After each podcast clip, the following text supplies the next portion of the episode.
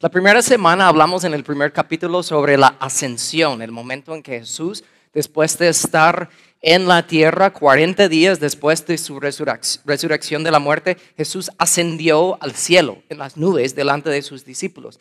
De ahí hablamos de la llegada del Espíritu Santo, las lenguas de fuego y todo eso. Hablamos en detalle sobre eso. Luego hablamos del inicio de la primera iglesia, cómo la primera iglesia literalmente nació y empezó y todo eso.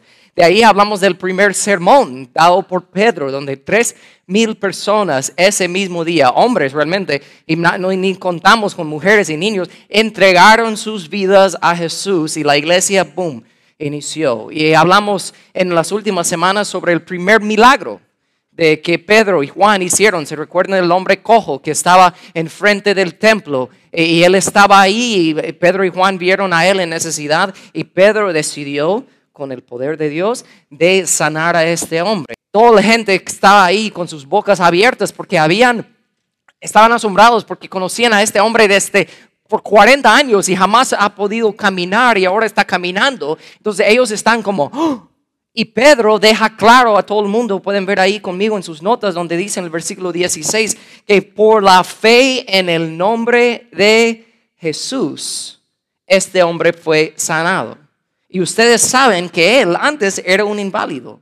La fe en el nombre de Jesús lo ha sanado delante de sus propios ojos. Pedro no quería que ellos pensaran que fuera él, algo que él había hecho, por la bondad de él o la rectitud de él o el poder de él, que fue por la fe en Jesucristo. Y aunque muchas personas estaban ahí escuchando a Pedro, estaban emocionados por lo que estaban viendo, estaban asombrados, estaban felices por el momento de ver el poder de Jesús y el testimonio de Pedro, pero Pedro rápido aprendió algo que nosotros tenemos que entender también, es que la gente no siempre responderá bien a nuestros testimonios sobre quién es Dios para nosotros y lo que Él ha hecho por nosotros y por los demás. Entonces tratan de imaginar ahí a Pedro, ahí predicando, hablando con la gente. Y vamos a iniciar hoy en el capítulo 4, ahora, de Hechos, donde dice lo siguiente. Mientras Pedro y Juan le hablaban a la gente, se vieron enfrentados por los sacerdotes, el capitán, capitán de la guardia del templo y algunos de los eh, saduceos. Estos líderes estaban sumamente molestos porque Pedro y Juan enseñaban a la gente que hay resurrección de los muertos por medio de Jesús. Entonces los arrestaron y los metieron en la cárcel. Pero muchos de los que habían oído el mensaje lo creyeron. Así que el número de creyentes ascendió un total aproximado de cinco mil hombres sin contar a las mujeres y a los niños. Al día siguiente, delante del concilio, hicieron a entrar a estos dos discípulos y les preguntaron, ¿con qué poder y en el nombre de quién han hecho esto?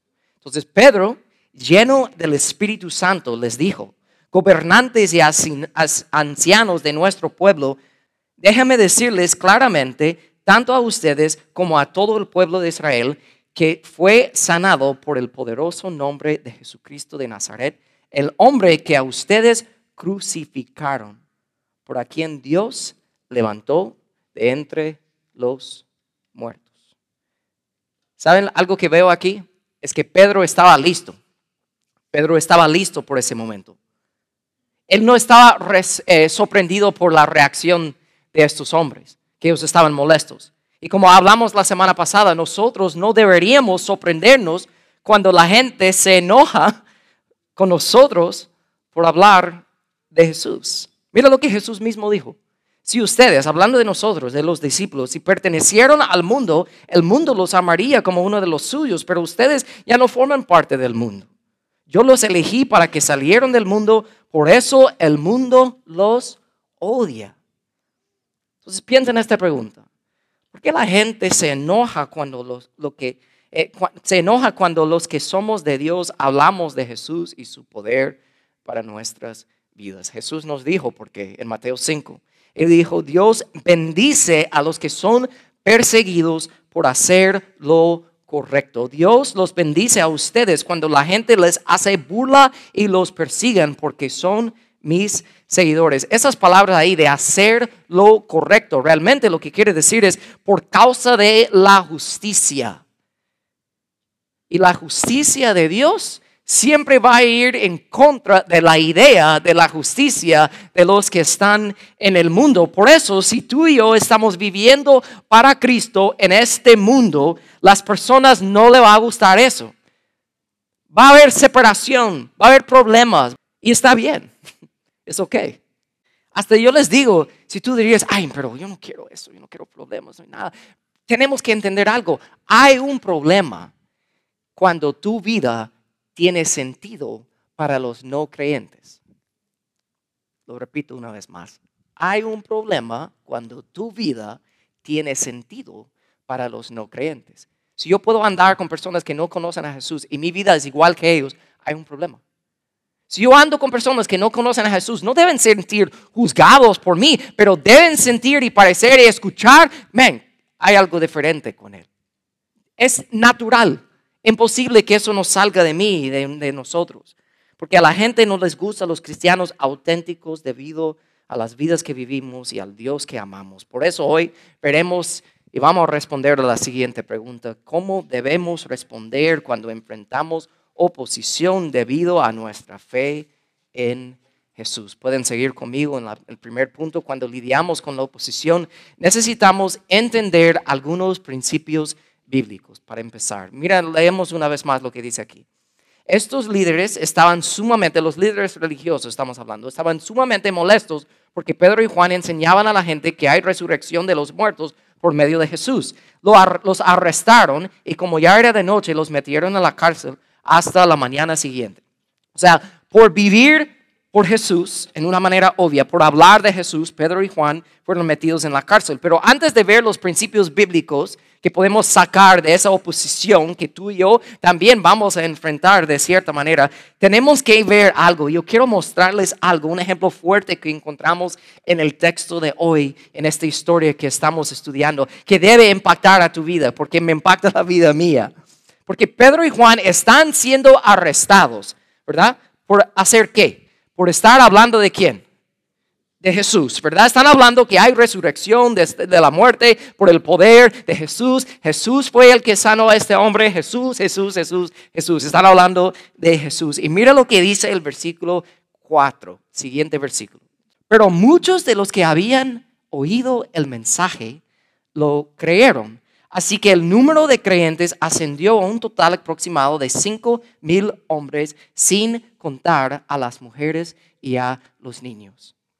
Parece como un dato, ¿verdad? Como te estoy dando una estadística más, como que cuando Pedro terminó su primera prédica y dice que se agregó 3 mil a la iglesia, ¿se recuerdan? Si estamos hablando de hombres, tres mil y hoy cinco mil y en medio de eso otras personas estaban siendo agregados a la iglesia todos los días. Estamos hablando con hombres y mujeres, tal vez ahora, en un tiempo corto, la primera iglesia tiene como unos 20 mil miembros ya. Estamos hablando de mucha gente. Pero algo que me fascina en este momento, de estos cinco mil personas específicamente, que dice ahí que creyeron y entregaron sus vidas a Jesús, en el momento de qué, ¿qué estaba pasando? Pedro y Juan están predicando. Y es como que literalmente, si ahorita por predicar el nombre de Jesús, entran unos policías ahorita hoy y me empiezan a arrestar, me ponen la esposa y me están llevando afuera. Y en ese momento yo hago la invitación de seguir a Jesús a ustedes. Yo le digo, ¿quieres esta vida? ¿Quieres seguir a este hombre Jesús? ¿Quieres este tipo de oposición en tu vida por tu fe? Y que todos ustedes se levanten y digan, sí, no me importa. Eso es lo que está pasando con Pedro. Él está siendo arrestado en el momento y ahí hace la invitación y cinco mil hombres, ni contando mujeres y niños, digan, no nos importa, creemos eso y queremos eso. Eso es bien diferente del cristianismo hoy en día que ofrecen a la gente.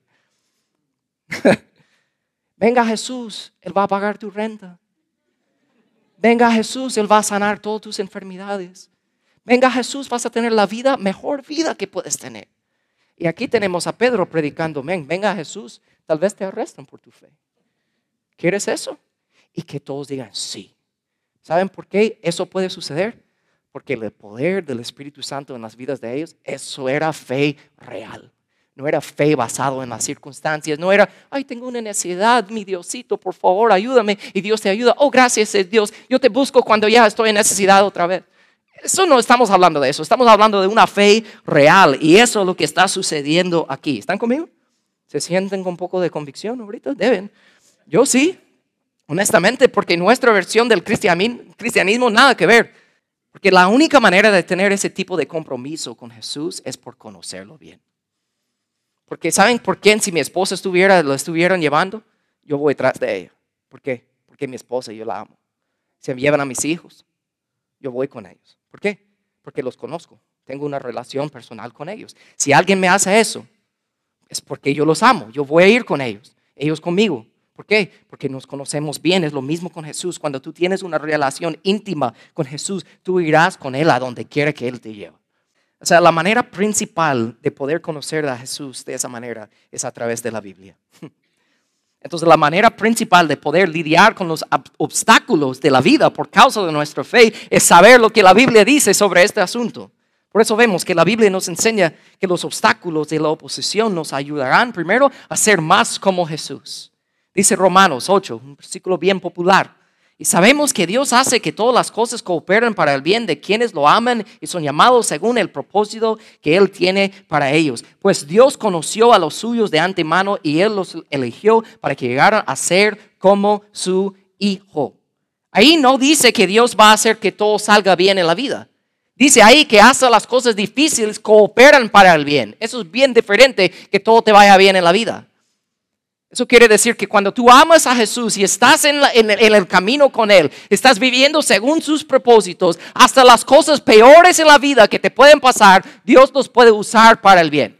No quiere decir que todo te va a ir bien en la vida.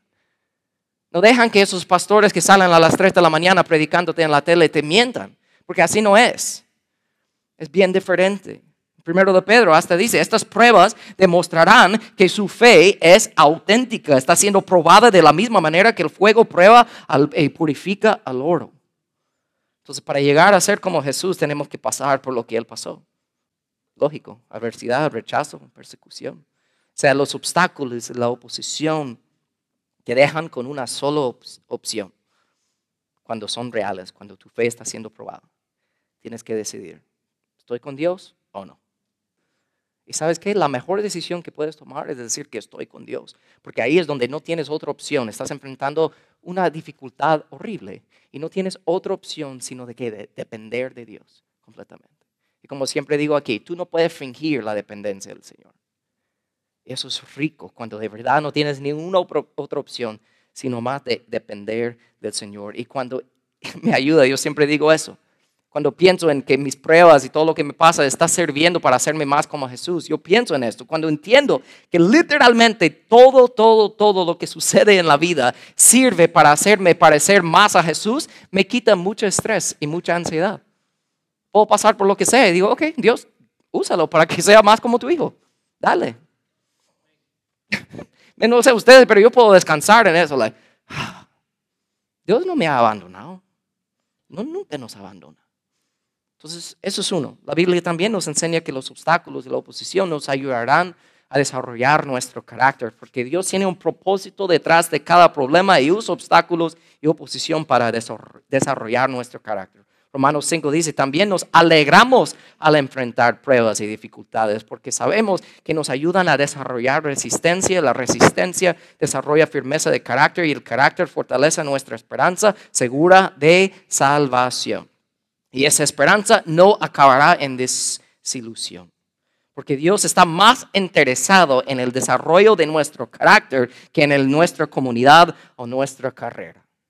Algo que me encanta, si tú lees el Nuevo Testamento, 13 libros fueron escritos por Pablo, ¿verdad? Que antes era un terrorista, que mataba a los cristianos, tuvo un encuentro con Jesús, cambió su vida radicalmente, cambió su nombre de Saulo a Pablo, y Pablo escribió más que la mitad del Nuevo Testamento. Y sabe que algo que jamás vas a encontrar en todas las cartas de Pablo, nunca vas a encontrar a Pablo orando o escribiendo a sus amigos, pidiéndole a Dios que cambie sus circunstancias.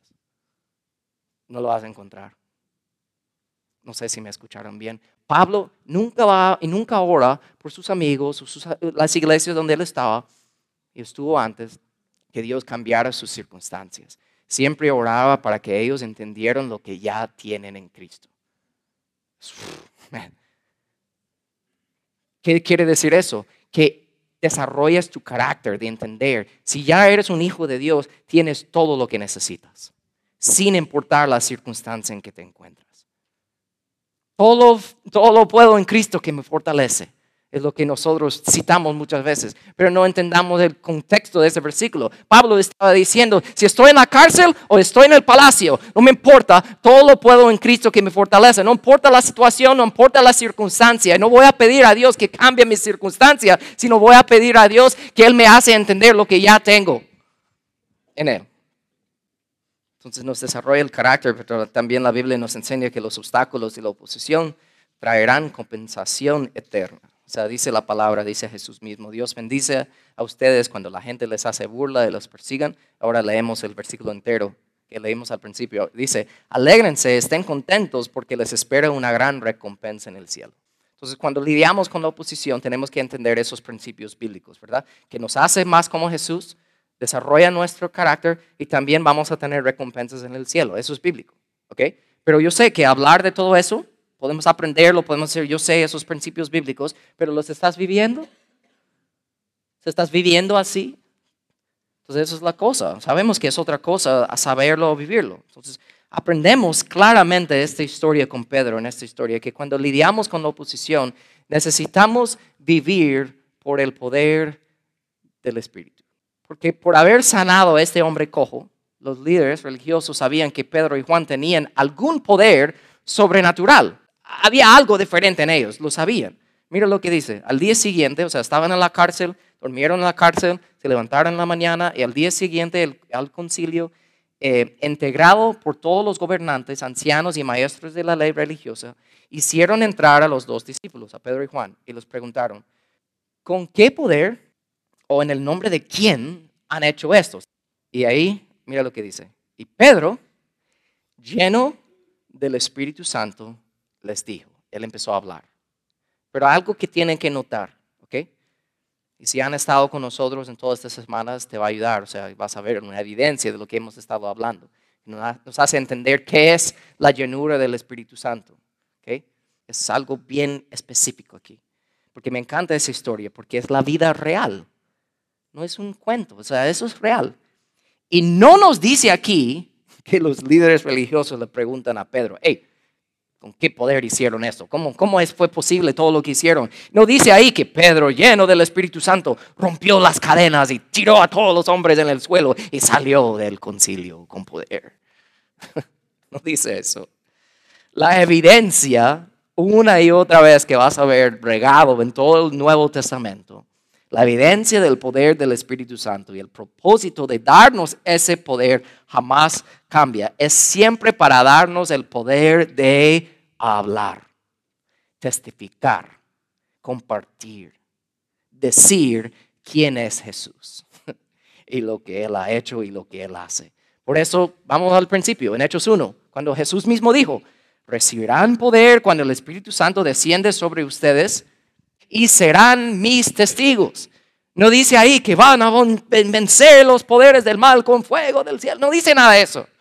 Dice ahí, serán mis testigos. Eso es la evidencia del poder del Espíritu Santo sobre nosotros. Y esta llenura del Espíritu Santo es algo que nosotros debemos anhelar y buscar todos los días. Porque piénsalo, Pedro, en el capítulo 1, Jesús le dice, va a llegar el Espíritu Santo. Espéralo capítulo 2, ¿qué pasa? Llega el Espíritu Santo y dice ahí que Pedro está lleno del poder. ¿Y qué hace Pedro? Predica. Capítulo 2. Capítulo 3, ¿qué hace Pedro? Lleno del Espíritu Santo, Dios lo usa para sanar a ese hombre. ¿Y qué hace Pedro después? Predica. Y ahora Pedro está delante del concilio, capítulo 4, ¿y qué están diciendo? Están diciendo, ¿con qué poder has hecho eso? Y dice la palabra lleno del Espíritu Santo, Pedro empieza a predicar empieza a hablar. Es sencillo, no compliquemos la cosa aquí. ¿Qué nos enseña eso? Que ser lleno del Espíritu Santo es algo que yo tengo que buscar intencionalmente todos los días. Y si lo hago, cuando tú pasas tiempo conmigo, naturalmente vamos a hablar de Jesús. de alguna manera. Entonces, si tú no estás viviendo así, buscando la llenura del Espíritu Santo en su palabra, en la oración, pasando tiempo con Él. Si no lo estás haciendo, tú lo sabes. Si no lo haces por un día, dos días, tú lo sabes. Si no lo haces por tres días, cuatro, cinco días, tus amigos, familiares cercanas, ellos lo saben. Si no lo haces por una semana o más, todo el mundo lo sabe. Yo hablo con, personas, personas me acercan, me hablan de sus vidas, cómo está, me empiezan a hablar y yo puedo discernir en el momento. Man, ha sido mucho tiempo que han pasado tiempo a solos con Dios, por la manera que hablan. Nosotros podemos cambiar eso en un instante. Ni me necesitas a mí, a otro pastor, nada. es entre tú y Dios. Buscarlo. Eso cambia las cosas. Vamos a vivir en el poder del Espíritu Santo. Pero no solo eso. Cuando estamos llenos del poder del Espíritu Santo, tendremos confianza en nuestras vidas. Vemos el ejemplo de eso con Pedro. Entonces, Pedro, lleno del Espíritu Santo, dice la palabra. Entonces, Pedro les dijo, déjenme decirles claramente, tanto a ustedes, que fue sanado por el poderoso, poderoso nombre de Jesucristo de Nazaret. En ningún otro hay salvación. Dios nos ha dado, no nos ha dado ningún otro nombre bajo el cielo mediante el cual podemos ser salvos. Los miembros del concilio quedaron asombrados cuando vieron el valor de Pedro y de Juan, porque veían que eran hombres comunes sin ninguna preparación especial en las escrituras. ¿Sabe lo que quiere decir aquí este punto? Que tendrás confianza. Esa confianza viene, realmente estamos hablando de tendrás autoridad. Lo que quiero decir con eso es que piensa en Pedro. Aunque él había fallado a Jesús. ¿Cuántos han fallado a Jesús? Todos. Ok. Pedro había fallado a Jesús horriblemente. Aunque había dicho que no lo iba a hacer, lo hizo y no solo una vez, lo hizo tres veces. ¿Verdad? Pero Jesús había restaurado la relación entre Pedro y él. Y ahora llega el Espíritu Santo, como vimos en Hechos. Y ahora Pedro tiene esa confianza es obvio que Pedro no está diciendo, ok, ah, ¿en qué poder hice eso? Ah, pues Jesús. Like pensando que yo voy a hablar de Jesús, pero yo sé que he fallado a Jesús en el pasado. No tengo mucho como confianza hablar de Jesús porque sé cómo yo soy, yo era antes. Pedro no era así. Se levantó, aunque había tenido, él tiene un pasado fuerte muchos errores. Y Pedro se levanta aquí diciendo, en el nombre de Jesús. Él tiene autoridad de hablar de esas cosas porque Pedro no estaba viviendo en el pasado. Pedro estaba viviendo en el momento, en una relación íntima con Jesús, no lamentando ahí sus errores. Ay, no, yo no puedo hacer nada para Cristo porque en el pasado yo... No, se levanta y ahí está, lleno del Espíritu Santo hablando. Tú no puedes tener autoridad como tiene Pedro aquí. No puedes exigir o enseñarle a alguien a hacer algo que tú no haces. Eso es el problema. No, no lo puedo decir a nadie que lea su Biblia porque yo ni lo leo. Y tú vives con eso, no tienes esa confianza, esa autoridad. Estás como, mm, debes hacerlo, pero... Mm, y siempre estás dando excusas. Eso no es lo que Dios quiere para nosotros. No podemos seguir viviendo así. Entonces, ¿qué tiene que cambiar? Si eres un hijo de Dios, tú eres el que es capaz de decir, ok, cambio eso.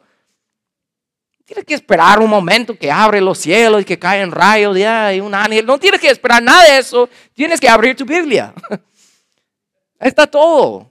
Y de ahí sabrás en tu mente, en tu corazón, en tu interior, que cuando tú hablas con alguien, tú hablas con confianza con autoridad delante de Él, porque sabes que te estoy dando un consejo que yo mismo estoy siguiendo. ¿Mm? Entonces, pero si no estás viviendo así, te va a costar, siempre. Pero si estás viviendo en el poder del Espíritu Santo, hablarás con poder y con autoridad y la gente se va a dar cuenta de lo que hablas, vives y eres real. Tendrás confianza. Así puedes lidiar con la oposición cuando tienes ese tipo de confianza y autoridad. no solo eso, cuando estemos llenos del Espíritu Santo, ¿qué va a pasar? Vamos a parecernos más a Jesús, literalmente. No solo decir que debemos hacerlo, como decimos al principio, sino que literalmente vamos a hacerlo, porque ve, lo que pasa ahí en versículo 13. También los identificaron a Pedro y Juan como hombres que habían estado con Jesús. Y si yo tengo ese tipo de relación con Jesús y lo estoy representando bien, no me va a dar nada, ningún problema decir, yo soy cristiano, soy un pequeño Cristo, yo sigo a Cristo, déjame hablar de Él contigo. ¿verdad? Pero si no, me hace pensar en un momento, una vez, uh, hace años hablan de la historia, ustedes saben quién es Alejandro Magno, Alexander the Great, ¿verdad? Hubo un momento que le trajeron un joven soldado delante de él, ¿verdad? Este joven había sido acusado de haber abandonado a, sus, otros eh, soldados, a sus amigos en la batalla. Entonces lo, lo trajeron delante de Alejandro Magno y lo preguntaron. Y ahí estaba Alejandro, gran conquistador, y le pregunta, joven, ¿cómo te llamas? Y el joven dice, yo me llamo Alexander, igual que usted. Hmm. Y le queda viendo a Alexander y le dice, cambia tu carácter o cambia tu nombre. No vaya a decir la gente, yo me llamo Alexander, igual que Alexander Magno. No, no, no, no, no. Tú no representas a mí viviendo así, abandonando a tu puesto. No, no, no. Cambia tu carácter o cambia tu nombre. Men, eso está fuerte. Piensa en nuestra relación con el Señor. Si tú no estás viviendo tu fe como debes, pero andas gritando a todo el mundo, soy cristiano, soy cristiano. Nosotros los demás estaban like, shh, no, no, le digas eso. Pero estoy diciendo que tienes que decidir de cambiar eso. Cambiar tu carácter o cambia tu nombre. Casi terminando, cuando estemos llenos del Espíritu Santo, recibiremos confirmación. Eso es bonito. Todos queremos eso. Y mira lo que pasa aquí.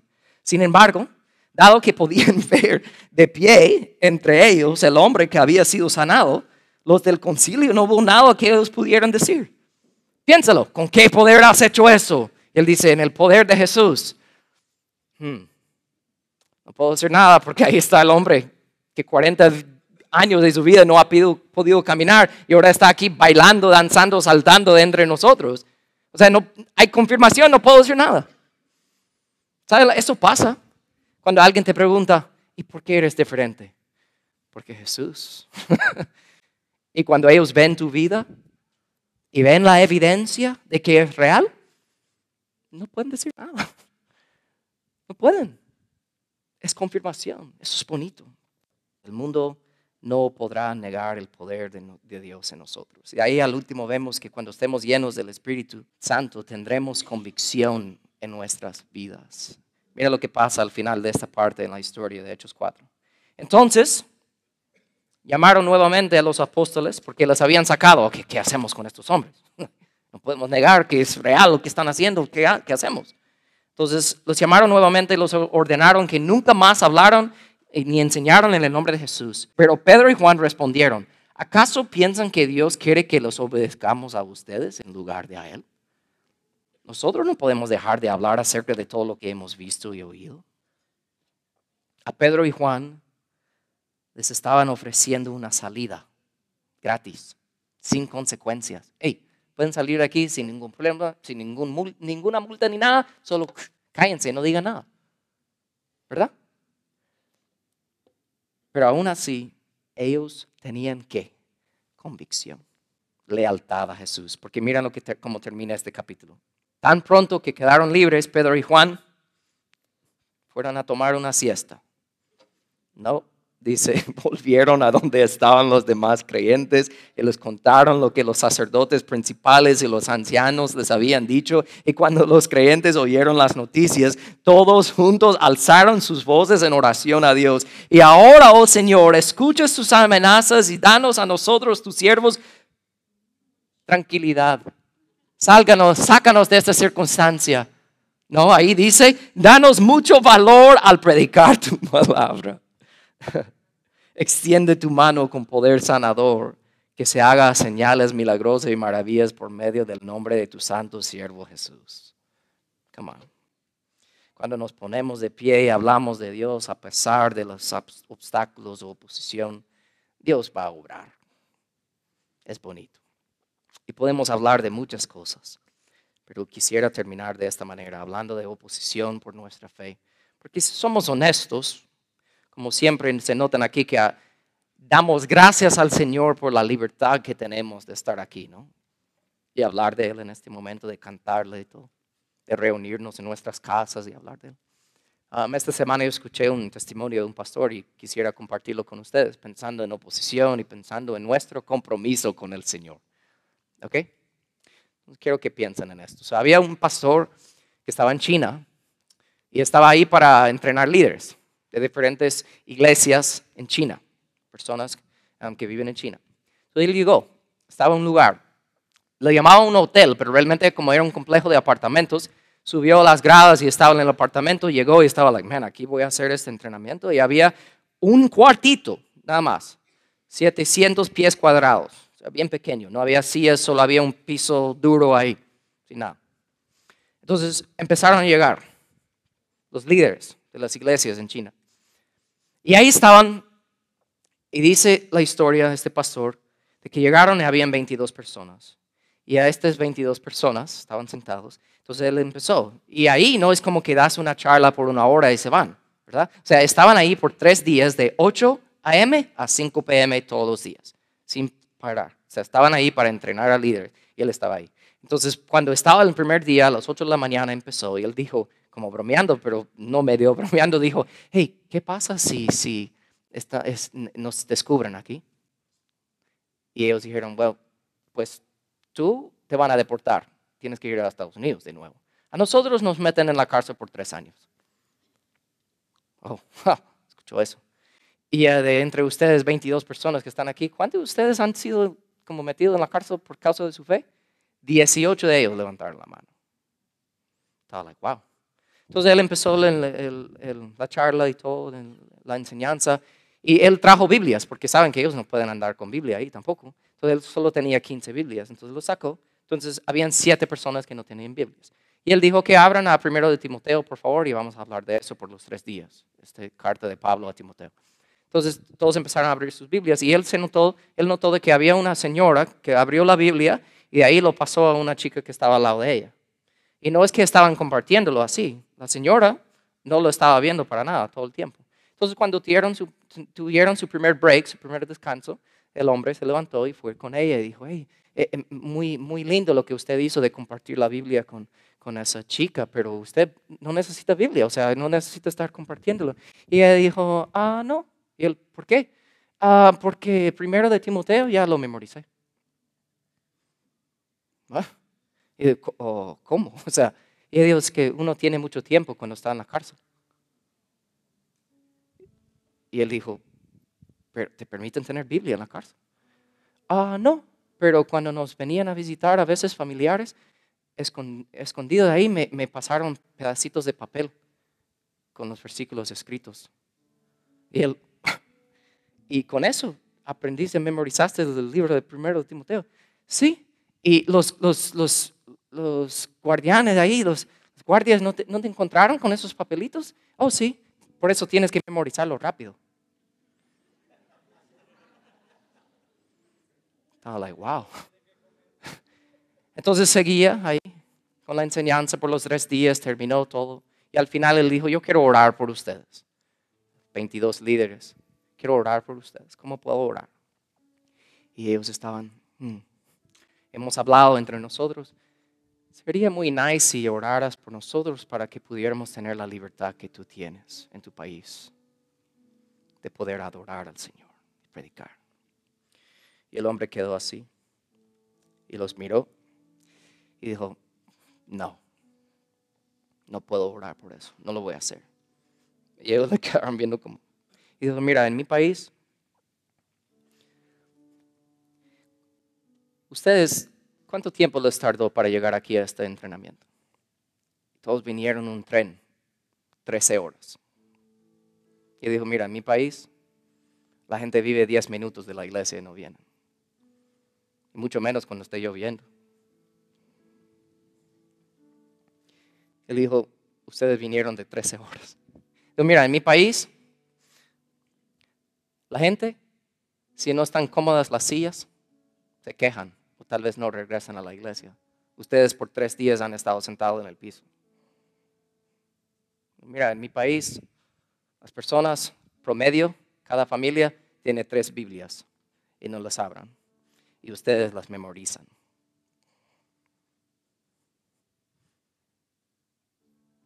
Dijo, yo no voy a orar para que ustedes sean como nosotros. Voy a orar para que nosotros seamos como ustedes. Yo escuché ese testimonio y dije, man, Yo sé muchas cosas por haber viajado y salido del país y todo, pero me reta a mí. Y yo diría esta mañana, hablando de oposición, realmente es un poco tonto, te voy a ser honesto, hablar de oposición en este país por causa de nuestra fe. Sí, claro, podemos recibir oposición, pero en comparación a nuestros hermanos y hermanas en otros lados del mundo que pierden sus vidas por causa de su fe, nosotros no sabemos mucho. Y como hablamos al principio, no podemos depender dependencia del Señor, no podemos fingirlo. Perdón, no podemos fingir. Ellos están en una situación donde no tienen otra opción sino de depender del Señor. Y esto les atrae más, les acerca más del Señor. Y ellos están más felices, más bendecidos que nosotros. Se acercan al Señor. Entonces mi oración por nosotros es que sin que sea la fuerza, que nosotros, cada ser humano aquí, cada hombre, cada mujer, decida hoy de decir, yo quiero depender del Señor de esa manera.